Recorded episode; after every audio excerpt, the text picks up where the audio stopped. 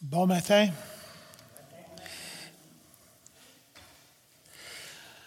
Il nous reste deux chapitres, deux semaines dans le livre de Juges, et ce ne sont pas les chapitres les plus faciles dans la parole de Dieu, n'est-ce pas? On nous dit qu'un groupe d'historiennes puis d'érudits ont compilé des statistiques sur les guerres. Et depuis 3600 ans avant Jésus-Christ, donc depuis 5600 ans, le, monde a connu seulement 300 années de paix sur 5600 ans. 14 300 guerres, des petites guerres, des grandes guerres. 3,6 milliards de personnes tuées dans les guerres. On nous dit que si on ramassait tous les biens qui ont été détruits dans les guerres, ça nous prendrait une ceinture qui fait le tour de la Terre. 100 000 de large, 33 pieds d'épais. C'est ça que la guerre a détruit. C'est ça la guerre. La guerre est terrible.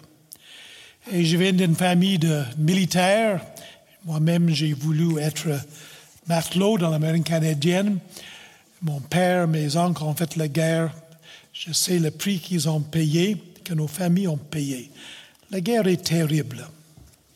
Et dans le livre de Juges, chapitre 20, nous avons l'une des pires guerres, une guerre entre frères dans le même pays, guerre civile.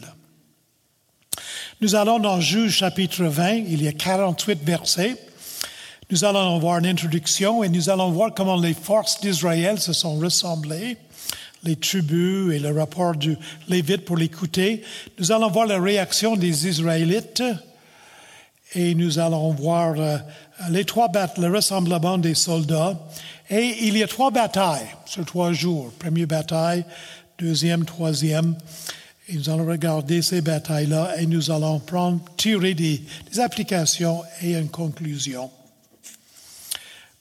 Commençons d'abord par l'introduction.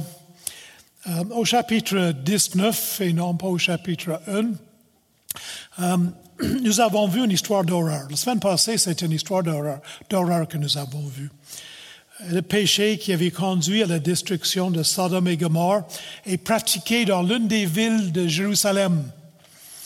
Une femme sans défense est abusée, déshonorée, tuée. Les péchés qui ont motivé l'éternel Dieu quand il a décidé de faire détruire les Cananéennes, et de donner leur terre à Israël sont maintenant monnaie courante chez les Israélites. Et suite à la mort atroce de son épouse, le Lévite avait envoyé comme appel à la justice des morceaux de son corps partout en Israël. C'est comme s'il disait, répondez à cet appel ou bien quelque chose comme ça va vous arriver. Il faut comprendre ici que les événements dans le livre de Juges ne sont pas nécessairement tous en ordre chronologique et on a beaucoup de raisons de croire que les événements au chapitre 17 au chapitre 21, les, les, les cinq derniers chapitres, et surtout 20-21, se sont passés avant le livre de Juges, après le livre de Josué. Et il a plusieurs raisons de voir, croire cela. D'abord, dans Juge 20, 28, ce matin, nous allons voir que c'est le petit-fils d'Aaron qui est encore souverain sacrificateur. Pensons-y un peu. Josué dure environ 400 années. Aaron est mort avant que le peuple d'Israël entre dans le pays promis. Et c'est son petit-fils qui est souverain sacrificateur. C'est pas possible que ce soit à la fin des livres des juges. Dans Juge 18, nous avons vu que c'est le petit-fils de Moïse qui est sacrificateur. Moïse est mort à l'âge de 120 ans avant que le peuple de Dieu rentre en Israël. Donc, son petit-fils ne pouvait pas être vivant 400 ans à la fin, euh, après les événements, à la fin du livre du juge. Puis il y a d'autres indices qu'on va voir tantôt. Donc, ces années se sont euh, passées, ces événements que nous avons vus la semaine passée et cette semaine, se sont passés seulement quelques années après la mort de Moïse, après que la loi a été donnée, après que le peuple de Dieu est sorti d'Égypte, délivré par la main puissante de Dieu. Après que le peuple de Dieu est entré dans Israël, puis le Seigneur leur a donné le pays deux générations, trois générations plus tard. L'apostasie, l'immoralité, l'idolâtre sont très répandus. Seulement trois générations après l'entrée dans la terre promise. Est-ce que j'ai raison de dire que ça fait trois générations que l'Église ici existe? Il y a combien de personnes ici qui sont chrétiennes troisième génération? Mathieu? Il y en a d'autres. Il y en a d'autres. C'est-tu possible? C'est-tu dangereux pour nous? L'histoire de l'Église nous dit que trois générations après le réveil, l'Église s'en va en ruine. Mais ça n'arrivera pas ici.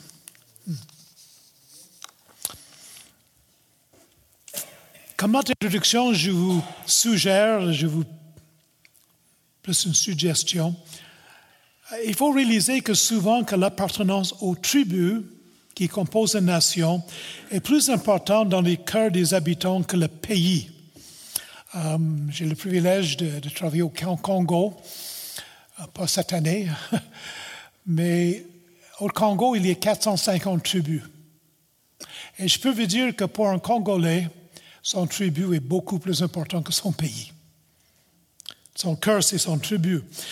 En effet, la Belgique, qui a régné sur le Congo pendant une centaine d'années, a forcé ses tribus à s'unir dans un seul pays. Puis le résultat, c'est quoi? Mais le résultat, c'est une guerre civile qui finit jamais. Hein? Et euh, euh, la même chose est arrivée en Irak en ce moment. C'est des tribus qui, que l'Angleterre a forcé de se réunir après les Première et Deuxième Guerre mondiale. Pensez à la Bosnie, la Serbie. L'armée canadienne a servi dans cette guerre, civile terrible. C'est le même peuple, mais des tribus à part, puis ils se sont tués terriblement. Euh, au sud du Congo, c'est le pays du Rwanda. En dit 800 000 à 1 million de Tutsis ont été tués par des Hutus au Rwanda. Moi, je connais ces peuples-là. Il y en a beaucoup qui sont venus se réfugier au Congo. J'ai enseigné aux leaders des églises qui étaient des Tutsus et des, Hutus. Je suis assez bon au Congo pour savoir, oh, ça c'est une Bantu. Les Bantus, c'est 6 pieds 10. Euh, il y a des pygmies qui sont 3 pieds 10. Euh, il a les vrais Congos. Il y a une tribu qui s'appelle le Congo. Ils sont tous chauves. C'est tous des hommes d'affaires, des vendeurs, qui peuvent vendre des frigidaires aux Esquimaux, ça existe au Congo, ça aussi. Puis les Tutsus puis les Hutus, je ne suis pas capable de distinguer. C'est le même monde, ça se ressemble tous. Puis ils se sont, se sont entretués un million guerre civile basée sur une tribu. Est-ce que j'ose dire, vous poser la question ici, êtes-vous plus québécois que canadien? Je ne demande pas de réponse, je pose la question. Hein. Et voyez-vous, en Israël, il y avait douze tribus. Et le fait que je sois d'une telle tribu était souvent beaucoup plus important que d'être citoyen du pays d'Israël. Moi, je suis de Juda, moi, je suis d'Isaacar, je suis d'Ephraïm. C'est plus important que je suis d'Israël. Et à travers les livres historiques de la Bible, c'est important de comprendre cela. Je crois que le livre de Juges a été écrit par Samuel après que David fut, une erreur ici pour couronner, mais oui, il a reçu l'onction. Euh, mais avant qu'il occupe le trône, ou par l'un des prophètes qui ont exercé leur ministère pendant la règne de David, Saül est descendu de la tribu de Benjamin, David de Juda, et cela a été cause de jalousie de beaucoup et beaucoup de tensions. Et vous lisez le livre de Samuel, les livres de rois, et vous verrez comment les personnes de Benjamin détestaient David parce qu'il avait remplacé Saül qui était euh, de Benjamin, puis David était de Juda. Le livre de Juges a été écrit pour justifier que Juda prenne la prééminence des autres tribus dans Benjamin et que David remplace Saül. Ce n'est pas la seule raison, mais c'est une raison importante. Maintenant, la guerre est toujours terrible. Il y a toujours des atrocités, des exagérations, de la vengeance exagérée pendant les guerres. Et mon père et mes oncles ont fait la Deuxième Guerre mondiale et mon arrière-grand-père, qui était québécois, il s'appelait Baumier, imaginez-vous donc, je suis 25 pure laine, euh, ils ont fait la guerre, mon, mon grand-père a fait la guerre, de, la, deuxième, la Première Guerre mondiale. Et je vous fais grâce ce matin, je ne vous répéterai pas toutes les, histoires qu'ils m'ont racontées, des atrocités qui ont été commises des deux côtés. Et dans ce chapitre, beaucoup, plusieurs dizaines de milliers de personnes sont tuées et on voit là les conséquences extrêmement graves du péché. Regardons maintenant notre premier point, les forces d'Israël ressemblées. Nous allons lire les passages, on a 48 versets, nous allons tous les lire à mesure qu'on regarde euh, euh, l'histoire qui est devant nous. Verset 1er, Josué chapitre 20. Tous les enfants d'Israël sortirent depuis Dan jusqu'à Beersheba, Dan au grand nord, Beersheba au sud, et au pays de Galaad qui est à droite. Et l'assemblée se réunit comme un seul homme devant l'Éternel à Mitzpah. Les chefs et tout le peuple, toutes les tribus d'Israël se présentèrent dans l'assemblée du peuple de Dieu. 400 000 hommes de pied tirant l'épée. Est-ce que ça vous dit quelque chose? Si je vous rappelle qu'en Israël, à la fin du livre des juges, il n'y avait pas 400 000 hommes d'Israël qui avaient des épées. Tellement qu'on avait euh, interdit les armes que les enfants d'Israël devaient aller dans les villes de Philistins pour faire aiguiser leurs instruments de, de campagne dans les fermes. On ne voulait pas qu'il y ait des épées, puis on ne voulait même pas qu'ils travaillent le fer. Alors, le fait qu'il y avait 400 000 hommes avec des épées nous indique encore une fois que c'était au début du livre des juges, pas à la fin. Les fils de Benjamin apprirent que les enfants d'Israël étaient montés à Mitzpah, et les enfants d'Israël dirent, parlez, comment ce crime a-t-il été commis? Alors le Lévite, comme on a vu la semaine passée, la mari de la femme qui avait été tuée, prit la parole et dit, J'étais arrivé avec ma concubine à Gibea de Benjamin pour y passer la nuit. Les habitants de Gibea se sont soulevés contre moi et ils ont entouré pendant la nuit la maison où j'étais. Ils avaient l'intention de me tuer et ils ont fait violence à ma concubine et elle est morte. J'ai saisi ma concubine et j'ai coupé en morceaux et je l'ai coupé en morceaux que j'ai envoyé dans tout le territoire de l'héritage d'Israël, car ils ont commis un crime et une infamie en Israël. Vous, voici tous enfants d'Israël, consultez-vous et prenez ici une décision. Alors on voit ici que le peuple d'Israël, le peuple de Dieu, est insulté, choqué, scandalisé par ce qui s'était passé au chapitre 19. Ils viennent de partout en Israël, euh, d'un au nord, Beersheba du sud, Galaad, Galaad à l'est. Ils sont 400 000 soldats avec leurs leaders, avec leurs armes, et ils s'assemblent pour écouter le mari de la femme et pour décider quoi faire. Et les mots hébreux utilisés ici pour parler de ce groupe d'hommes sont importants. Le mot assemblée, le mot congrégation, euh, les mots devant l'Éternel. Il suggère qu'Israël est ici une communauté engagée par, à l'Éternel par alliance. Et j'ai mis une carte que vous pouvez voir. Et j'ai oublié mon ma petite lumière, mais vous pouvez voir au nord d'Israël le Dan, au sud Beersheba. Puis voyez-vous au milieu les deux provinces qui sont plus blancs, Ephraim et Benjamin. Et Mitzpah, c'est sur la frontière entre Benjamin et Ephraim. Donc ce qui se passe est au centre du pays et les armées sont venues de partout euh, pour régler le problème. Le Lévite raconte ce qui s'est passé. Et soit que c'est lui c'est pas lui qui avait donné sa femme à la foule, ce que je crois, ou bien qu'il est très hypocrite, ce qui peut-être possible aussi.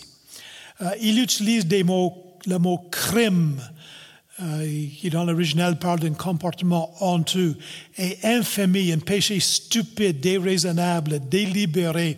Euh, dans la pensée des Hébreux, il y avait des sacrifices pour des péchés accidentels ou des péchés qu'on a commis sans le savoir trop. Et il y a des péchés qui sont délibérés. Et ce mot décrit les péchés qui sont délibérés. Il invite le peuple assemblé à prendre une décision concernant ce qu'il doit faire devant l'action des hommes à Gilbéa. Puis il est très convaincant. c'est un bon orateur, bon, mot, bon parleur. Et euh, c'est intéressant que le Lévite disparaît maintenant de toute l'histoire. On ne le voit plus. L'écrivain du livre de Juges s'intéresse à lui simplement pour expliquer ce qui a motivé la guerre entre Israël et Benjamin. Et voyons maintenant la réaction des Israélites, versets 8 à 13. Tout le peuple s'éleva, comme un seul homme, en disant, Nul de nous n'ira dans sa tente et personne ne retournera dans sa maison. Voici maintenant ce que nous ferons à Gibéa. Nous marcherons contre elle de près le sort. Nous prendrons dans toutes les tribus d'Israël dix hommes sur cent, cent sur mille, mille sur dix mille, 10 oui. Ils iront chercher des vivres pour le peuple afin que le retour en traite Gibéa de Benjamin selon toute l'infamie qu'elle a commise en Israël. Ainsi, tous les hommes d'Israël s'assemblèrent contre la ville unis comme un seul homme.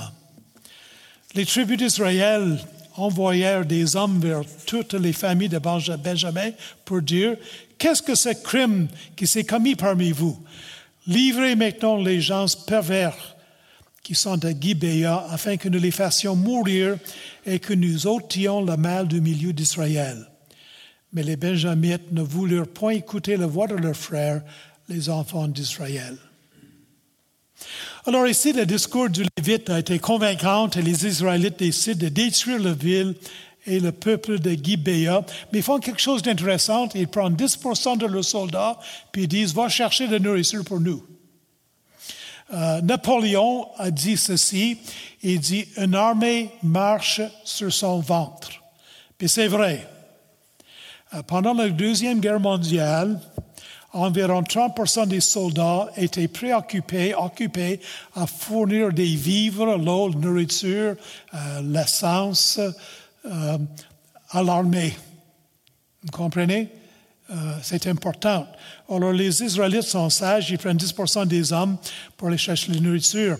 c'est le général Omar Bradley, grand admiral, général américain pendant la Deuxième Guerre qui avait dit les amateurs parlent de stratégie, les professionnels parlent de logistique.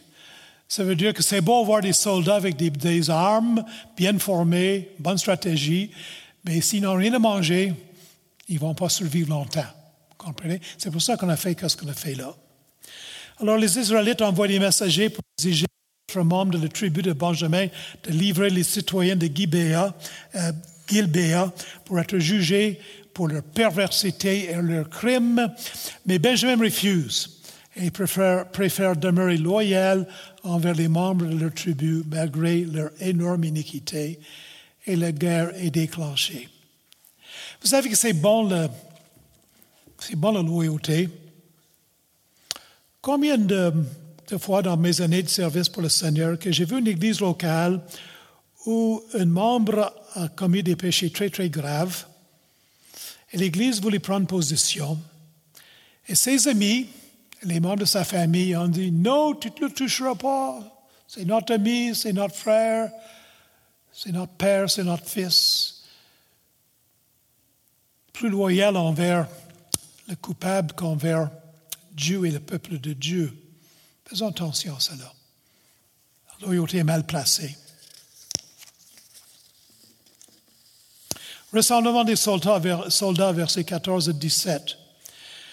Les Benjamites sortirent de leur ville et s'assemblèrent à Gilbéa pour combattre les enfants d'Israël. Le dénombrement que l'on fit en ce jour des Benjamites sortis des villes furent de 26 000 hommes tirant l'épée, sans compter les habitants de Gibéa, formant 7 000 hommes d'élite. Parmi tout ce peuple, il y avait 700 hommes d'élite qui ne servaient pas de la main droite. Tout cela pouvait, en lançant une pierre avec la fronde, viser une cheveux sans le manquer. Ça fit aussi le dénombrement des, en fit aussi le dénombrement des hommes d'Israël, non compris ceux de Benjamin, et l'on en trouva 400 000 tirant l'épée, tous gens de guerre. Alors, les, Israélites comptaient euh, disponibles 350, 360 000 soldats quand on enlevait les personnes qui avaient été envoyées pour la logistique. Et le tribu de Benjamin comptait seulement 27 000 soldats, soldats, en plus de 700 000 hommes gauchers qui étaient experts avec la fronde. Est-ce que vous savez c'est quoi une fronde? Avez-vous une fronde chez vous? Moi, quand j'étais petit gars, j'en avais une. On s'en faisait des frondes, nous autres. Euh, on prenait des trips euh, de, vélo, de vélo, des trips usés, puis c'était en caoutchouc, c'était bien bon. Puis on prenait une branche fourchée comme ça. Puis j'étais assez bien, c'est assez bon. À un moment donné, j'étais tellement bon que j'ai presque enlevé l'œil de mes chums. Et quand mon père le su, il m'a montré qu'il ne fallait pas faire ça. Euh, puis j'ai perdu ma fronde, mais ce n'est pas grave, j'en ai fait une autre deux, trois jours après. Euh, mais je sais qu'une fronde est très efficace, je peux vous le dire. Euh, puis ces hommes étaient tellement bons qu'ils pouvaient viser une cheveux à quelques dizaines de mètres peut-être. On peut penser que la victoire était assurée aux Israélites à cause de leur armée beaucoup plus grande. Il faut comprendre des choses, que ceux qui défendent leur territoire ont toujours un très grand avantage. Quand j'étais petit jeune homme, euh, je savais que le Seigneur m'appelait pour l'œuvre de Dieu au Québec, puis moi, je voulais être dans la marine. Je voulais être la marine. Alors, j'ai désobéi au Seigneur, puis je suis allé me faire former pour être officier. Et j'ai passé quelques mois là avant que le Seigneur me sorte de là, euh, dans des circonstances je ne vous raconterai pas. Mais euh, une des choses que j'ai appris, c'est que s'il y a 100 000 hommes qui défendent un territoire, ça prend au moins 400 000 hommes pour les attaquer. La force qui attaque doit être quatre fois plus importante que la force qui défend. Et euh, voilà, ici, on peut penser qu'Israël peut facilement gagner, mais ce n'est pas évident. La qualité et la formation des soldats, ainsi que les armes et les stratégies déployées, sont parfois plus importantes que le nombre et que seulement une partie de ces soldats attaquent à la fois. Euh, il n'y avait pas le moyen d'attaquer 350, 400 000 personnes à la fois. Vous avez vu, ils ont tiré au sort, puis euh, comme ça, ils ont vu, vu, que le Seigneur voulait que ce soit Judas qui attaque. Donc, leur armée n'a pas attaqué tout en même temps. Puis, je crois aussi qu'on va voir tantôt que les Israélites avaient aussi des leçons à apprendre dans tout cela. Regardons maintenant la première bataille, versets 18 à 21. On lit au verset 18 que les enfants d'Israël se levèrent, montèrent à Bethel, maison de Dieu, là où était l'arche de l'Alliance, en passant. À la fin du livre du Juge, au début du livre de Samuel, l'arche de l'Alliance n'est pas à Bethel, il est ailleurs. Encore une indication que ces histoires sont, viennent au début de Josué, pas à la fin. Alors, il monte à Bethel, puis il consulte Dieu. Regarde bien ici, il consulte Dieu, Elohim. On va revenir à cela. En disant, qui de nous montera le premier pour combattre les fils de Benjamin? L'Éternel répondit, Judas montera le premier. Dès le matin, les enfants d'Israël se mirent en marche et ils campèrent près de Gibéa. Et les hommes d'Israël s'avancèrent pour combattre ceux de Benjamin, et ils se rangèrent en bataille contre eux devant Gibéa. Les fils de Benjamin sortirent de Gibéa, et ils étendus sur le sol ce jour-là 22 000 hommes d'Israël. Ils ont tué 22 000 hommes. On pourrait être impressionné ici par la spiritualité des Israélites lorsqu'ils demandent au Seigneur quelle tribu devait monter en premier. Mais leur décision était prise. Décision d'attaquer était prise. Ils avaient réagi rapidement en prenant beaucoup de décisions avant d'abord s'être humiliés devant Dieu et sans le consulter. On pourrait dire qu'ils ont décidé quoi faire. Ensuite, ils ont consulté le Seigneur pour seulement un petit détail et lui ont demandé sa bénédiction en dernier. Le résultat, un désastre. L'armée d'Israël subit une défaite terrible. 22 000 de leurs soldats sont tués. Intéressant que presque un homme tué pour chaque homme en Benjamin. Quel désastre, quelle défaite. Regardons maintenant la deuxième bataille, versets 22 à 25. Le peuple, au verset 22, les hommes d'Israël repurent courage. Ils se rangèrent de nouveau en bataille dans le lieu où ils s'étaient placés le premier jour. Et les enfants d'Israël montèrent, montèrent et ils pleurèrent devant l'Éternel jusqu'au soir. Ils consultèrent l'Éternel. Hmm. Elohim, Dieu. Première consultation. Mettons en consulte l'Éternel, le nom de Dieu, le nom avec lequel Dieu, par lequel Dieu établit une alliance avec son peuple. Un petit progrès ici. Et ils consultèrent l'Éternel en disant, Dois-je m'avancer encore pour combattre les, fils de Benjamin, mon frère? L'Éternel répondit, Montez contre lui. Les enfants d'Israël s'avancèrent contre les fils de Benjamin le deuxième jour, le second jour.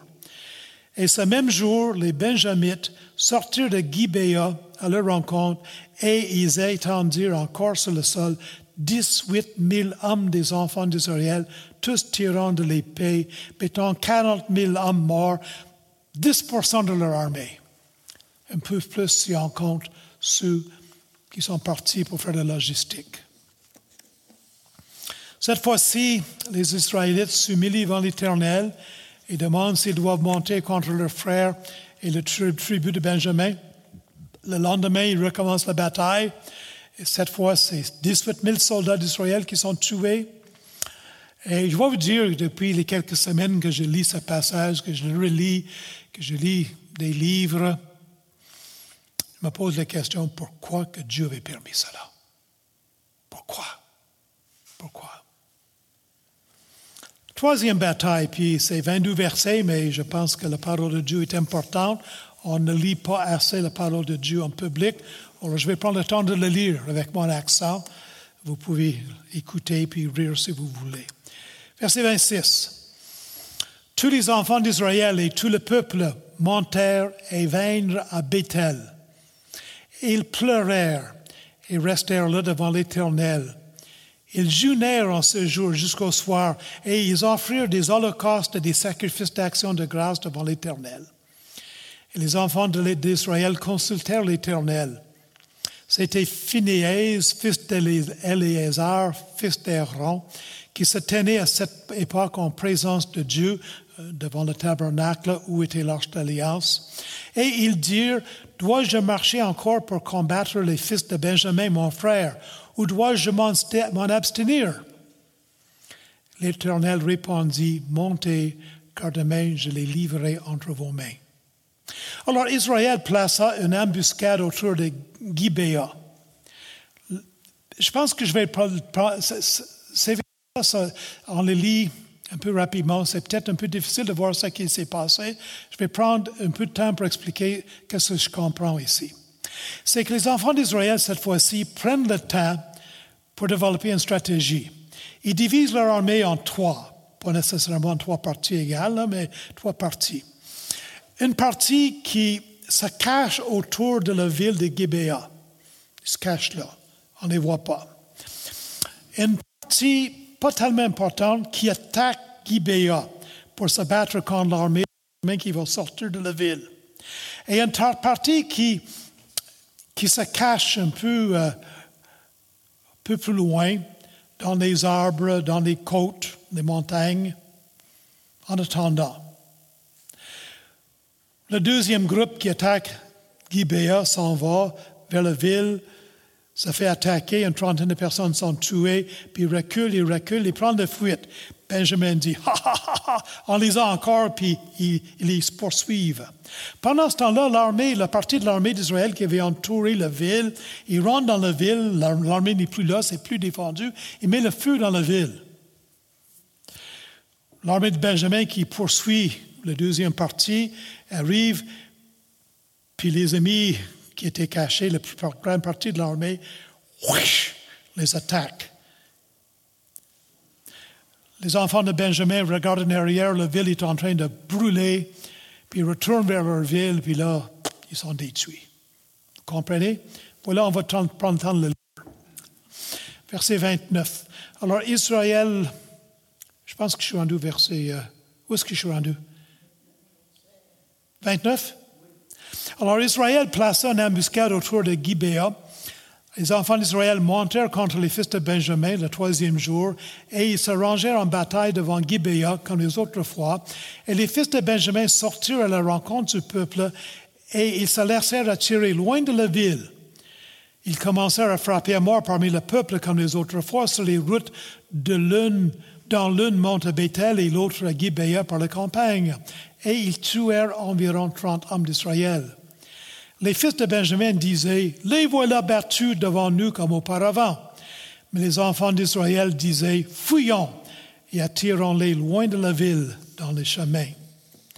Tous les hommes d'Israël quittèrent leur position et se rangèrent à Baal Tamar. Et l'embuscade d'Israël s'élança du lieu où elle était à Gibea.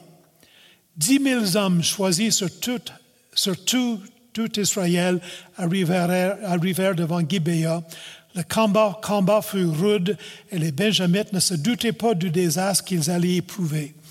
L'Éternel bâtit Benjamin devant Israël et les enfants d'Israël tuèrent ce jour-là 25 100 hommes de Benjamin, tous tirant l'épée. Les fils de Benjamin regardaient comme battus les hommes d'Israël qui cédaient du terrain à Benjamin et, se reposaient sur l'embuscade qu'ils avaient placée contre Gibea. Les gens en embuscade se jetèrent promptement sur Gibea. Ils, ils se portèrent en avant et frappèrent toute la ville du tranchant de l'épée. Suivant un signal convenu avec les hommes d'Israël, ceux de l'embuscade devaient faire monter de la, de la ville une épaisse fumée. Les hommes d'Israël firent leur volte-face dans la bataille. Les Benjamites, leur avaient tué déjà environ 30 hommes, et ils disaient, certainement les voilà battus devant nous comme dans le premier combat. Pendant une épaisse colonne de fumée commençait à, à s'élever de la ville. Les Benjamites regardèrent derrière eux et voilà de la ville entière les femmes monter vers le ciel. Les hommes d'Israël avaient fait volte-face et ceux de Benjamin furent épouvantés en voyant le désastre qui allait les atteindre. Ils tournèrent le dos devant les hommes d'Israël et s'enfuirent par le chemin du désert. Mais les assaillants s'attachèrent leur pas et ils détruisirent pendant le trajet ceux qui étaient sortis des villes. Ils enveloppèrent Benjamin, le poursuivirent, l'écrasèrent dès qu'il voulait se reposer jusqu'en face de Gibea du côté du soleil levant. Il tomba dix-huit mille hommes de Benjamin, tous vaillants. Parmi ceux qui tournèrent, tournèrent le dos pour s'enfuir vers le désert au rocher de Rimon, les hommes d'Israël en firent pire cinq mille sur les routes. Ils les poursuivirent jusqu'à Gideon et ils en tuèrent deux mille. Le nombre total des Benjamites qui périrent ce jour-là fut de 25 000 hommes tirant l'épée, tous vaillants. 600 hommes, verset 27, qui avaient tourné le dos et qui s'étaient enfuis vers le désert au rocher de Rimon, demeurèrent là pendant quatre mois. Les hommes d'Israël revinrent vers les fils de Benjamin et les frappèrent du tranchant de l'épée, depuis les hommes des villes de bétail, et tout ce que l'on trouva. Il meurt aussi le feu à toutes les villes qui existaient. Triste. Pour cette troisième bataille, euh, bataille, on donne beaucoup de détails, 22 euh, versets au lieu de, de 4 ou 5. Euh, les soldats d'Israël prennent le temps de vraiment s'humilier devant Dieu en montant Bethel là où était l'arche de l'Alliance, en consultant le souverain sacrificateur et en offrant des sacrifices. Et on voit les questions qu'il pose. Euh, on doit, tout monter ou est-ce qu'on doit s'abstenir? Un, peu d'humilité, n'est-ce pas? Et cette fois, peut-être moins confiant dans leur nombre, il développe une stratégie, il prépare une embuscade et divise leur armée en, en deux ou trois pour attaquer à quelques endroits en même temps. Et le Seigneur donne la victoire et l'armée de Benjamin est détruite. Après avoir détruit l'armée, les Israélites attaquent toutes les villes de Benjamin, tuant hommes, femmes, enfants, animaux et en mettant le feu dans les villes. Un peu comme les enfants d'Israël, ou beaucoup comme les enfants d'Israël ont fait lorsqu'ils ont attaqué la terre promise, lorsqu'ils ont pris les villes des Cananéennes. On traite les enfants de Benjamin comme on avait traité les Cananéennes. De toute façon, ils commettaient les mêmes péchés. Et seulement 600 hommes de Benjamin ont survécu en se cachant dans des cavernes au rocher de Rimon. Seulement 600 hommes dans une grande tribu. Puis on pose la question, est-ce que cette destruction totale de Benjamin était selon la volonté de Dieu?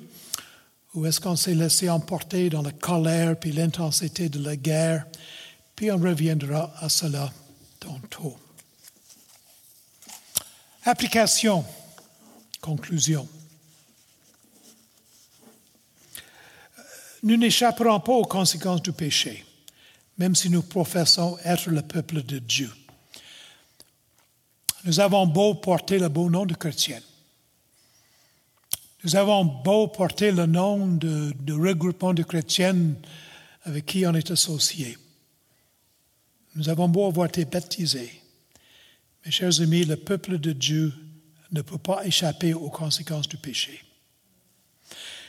Premier Pierre, dans 1 Pierre chapitre 4, Pierre dit ceci, Or c'est le moment où le jugement va commencer par la maison de Dieu. Or si c'est par nous qu'il commence, quelle sera la fin de ceux qui n'obéissent pas l'évangile de Dieu? Alors, chers amis, Dieu juge son peuple avant de juger le monde. N'oublions pas cela. Le Seigneur va revenir un jour, puis c'est certainement la moindre des choses qu'on puisse dire, c'est que c'est plus près maintenant que c'était les 2000 ans, n'est-ce pas? Peut-être que c'est plus près qu'on pourrait penser, je ne sais pas.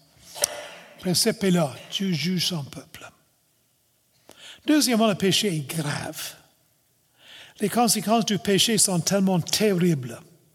Et je me pose la question, pourquoi nous ne pensons pas, pourquoi nous ne payons pas le prix à payer avant de désobéir? Pourquoi moi je ne pèse pas le prix à payer avant de désobéir?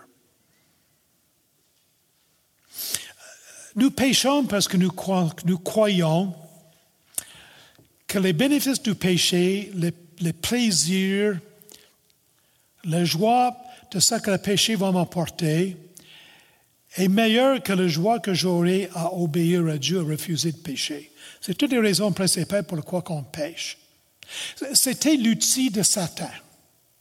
Quand Satan a parlé avec Ève, il a convaincu Ève, Dieu te prive de quelque chose de bon. Dieu te prive de quelque chose qui va te donner la joie. Si vous mangez de cette fruit-là, vous allez avoir, vous allez être épanoui.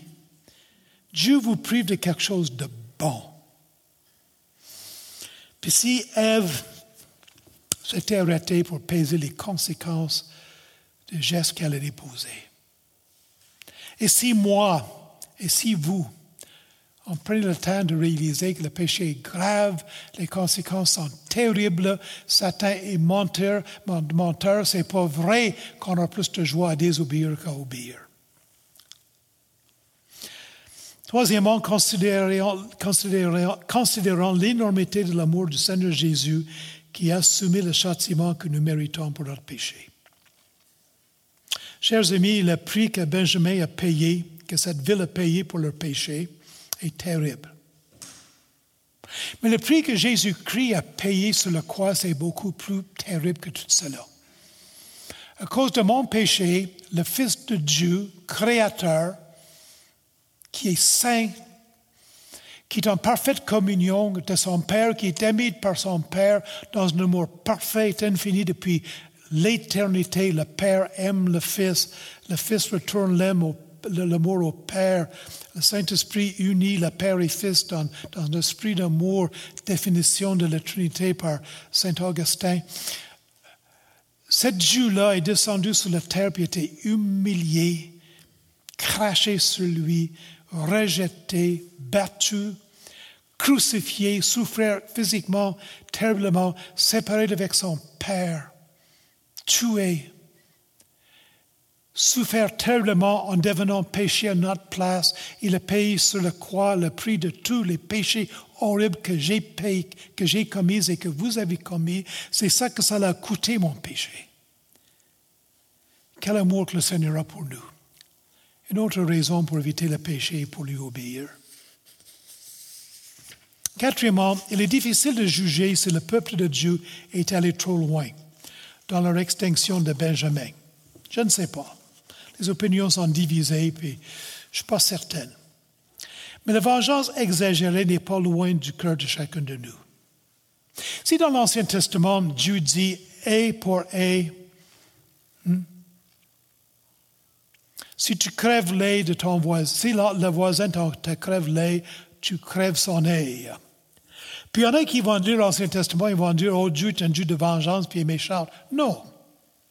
Comprenons que cette instruction-là est limitive et non pas, c'est une limitation et ce n'est pas une instruction. Le passage ne nous dit pas qu'on est obligé de crever l'œil de notre voisin si nous crève l'œil le passage limite la vengeance. Si ton voisin te, te crève l'œil, tu ne peux pas faire plus que crever son nez. Vous comprenez? C'est une limite qui est imposée, ce n'est pas une instruction de se venger. La vengeance appartient à Dieu. Et ce règlement-là a été donné pour limiter la vengeance qui est à le cœur de l'humanité. Lisez l'histoire de Caïn.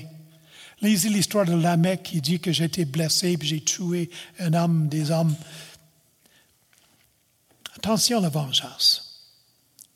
Que le Seigneur fasse nous un peuple caractérisé par la miséricorde. Je n'ai pas besoin de me venger sur quelqu'un qui me blesse.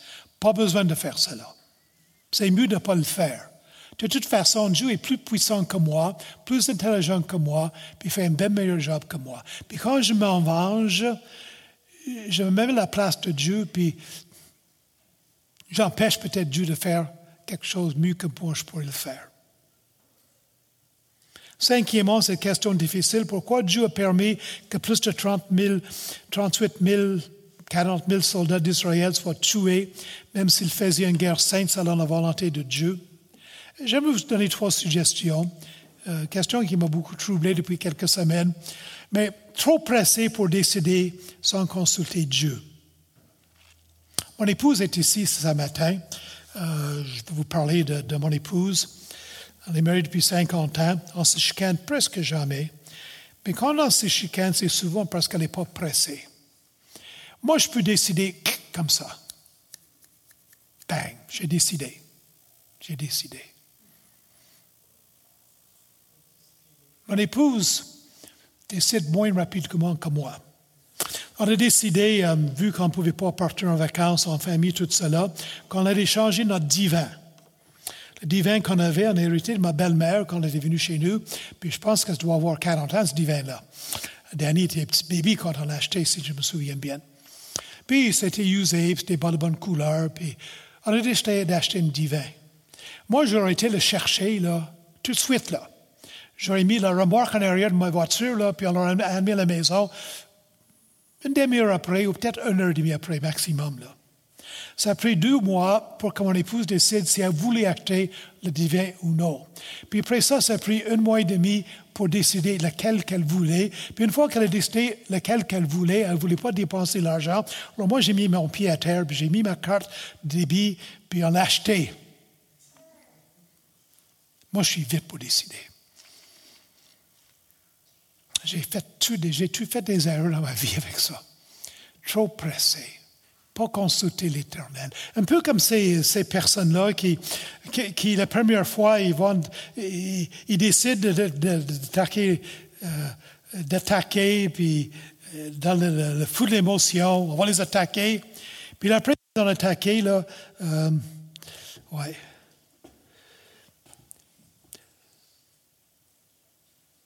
Trop pressé pour consulter Dieu. Vous n'êtes peut-être pas comme moi, mais si vous êtes un peu comme moi, apprenons que moi j'ai besoin d'apprendre, soyons moins pressés. Aussi, ce peuple de Dieu avait fait la première fois qu'on avait fait la troisième fois. Peut-être qu'ils n'avaient pas besoin d'attaquer le lendemain. Peut-être qu'ils auraient pu prendre deux jours pour prier. Puis lorsqu'ils ont dit, Seigneur, est-ce qu'on doit, doit attaquer? S'ils avaient dit, oui, Seigneur, mais si on attaque, est-ce que vous allez être avec nous? Est-ce qu'on va gagner la bataille, Seigneur? Prier, offrir des sacrifices, euh, euh, faire face à leur propre culpabilité. Euh, peut-être que ça aurait pu faire fini. Deuxièmement, il y a toujours un prix à payer pour combattre le péché. Vous savez qu'à travers les années, il y a toujours des chrétiens qui ont été martyrisés. Puis il y en a encore aujourd'hui. Il y a des pays que je ne mentionnerai pas, mais les Indes, c'est un des pays où l'évangile s'est beaucoup pénétré. Puis aujourd'hui, être chrétien aux Indes coûte la vie à beaucoup de personnes, beaucoup de persécutions, beaucoup de personnes tuées. On est chanceux au Québec, ou peut-être qu'on n'est pas chanceux. Peut-être qu'on serait plus fort dans nos églises puis dans notre vie chrétienne s'il y avait un peu de persécution. Mais toujours un prix à payer pour combattre le péché.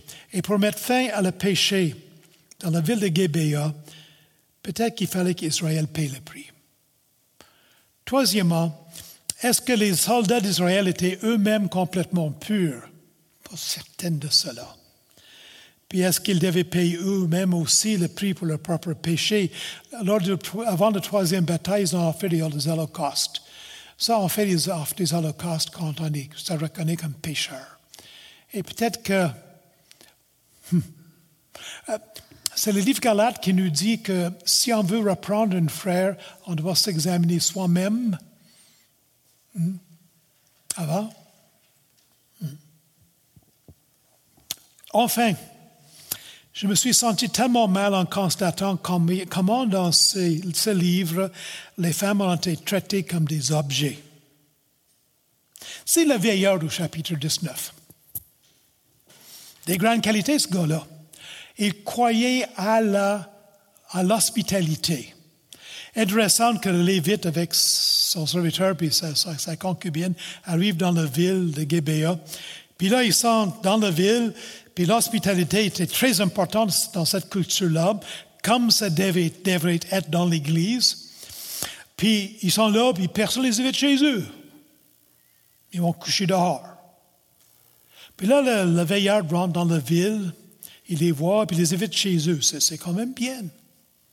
Puis quand la foule attaque la maison, puis ils disent Donne-nous les Lévites pour qu'on le déshonore, pour qu'on le tue, il dit, non, non, non, il est dans ma maison, je lui ai offert l'hospitalité, il faut que je les fasse. Euh, touche-le pas. Vraiment une hospitalité formidable. L'hospitalité s'étendait aux hommes et pas aux femmes. Puis là, si je comprends bien, c'est le veillard qui le concubine dans les rues, puis dit, abuse-les, puis, mais pas mon visiteur, lui est important, mais ce concubine a peu de valeur. Même sa propre vie, fille vierge, il veut le jeter dans devant ces hommes-là. Hospitalité, mais les femmes valaient pas cher. Valaient pas cher. Puis même cette Lévite, qui avait l'air beaucoup aimer sa, femme, il, coupe son corps en douze morceaux, puis les envoie partout au pays. C'est certain que je vais mourir avant ma femme, c'est comme ça que je veux que ce soit, je ne veux pas l'enterrer. Mais si jamais, par malheur, elle meurt avant moi, euh, son corps sera traité avec respect. Vous comprenez? Dans notre culture au Québec, on traite les corps des personnes avec respect. Même il y a des lois.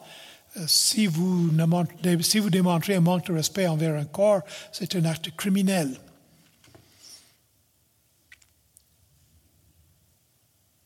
Chers amis, euh, que le Seigneur donne aux hommes chrétiens de traiter les femmes comme ayant une grande valeur, pas comme des objets. En retournant Pierre, l'apôtre Pierre, euh, un homme marié, dit ceci, Marie, montrez à votre tour de la sagesse dans vos rapports avec votre femme, comme avec, un sexe plus faible. Honorez-la comme devant aussi héritier avec vous de la grâce de la vie, qu'il en soit ainsi afin que rien ne vienne obstacle à vos prières. Un endroit où la traduction euh, laisse à désirer ici, comme avec un sexe plus faible, euh, dans l'original, nous parle de, de vaisselle plus fragile, plutôt.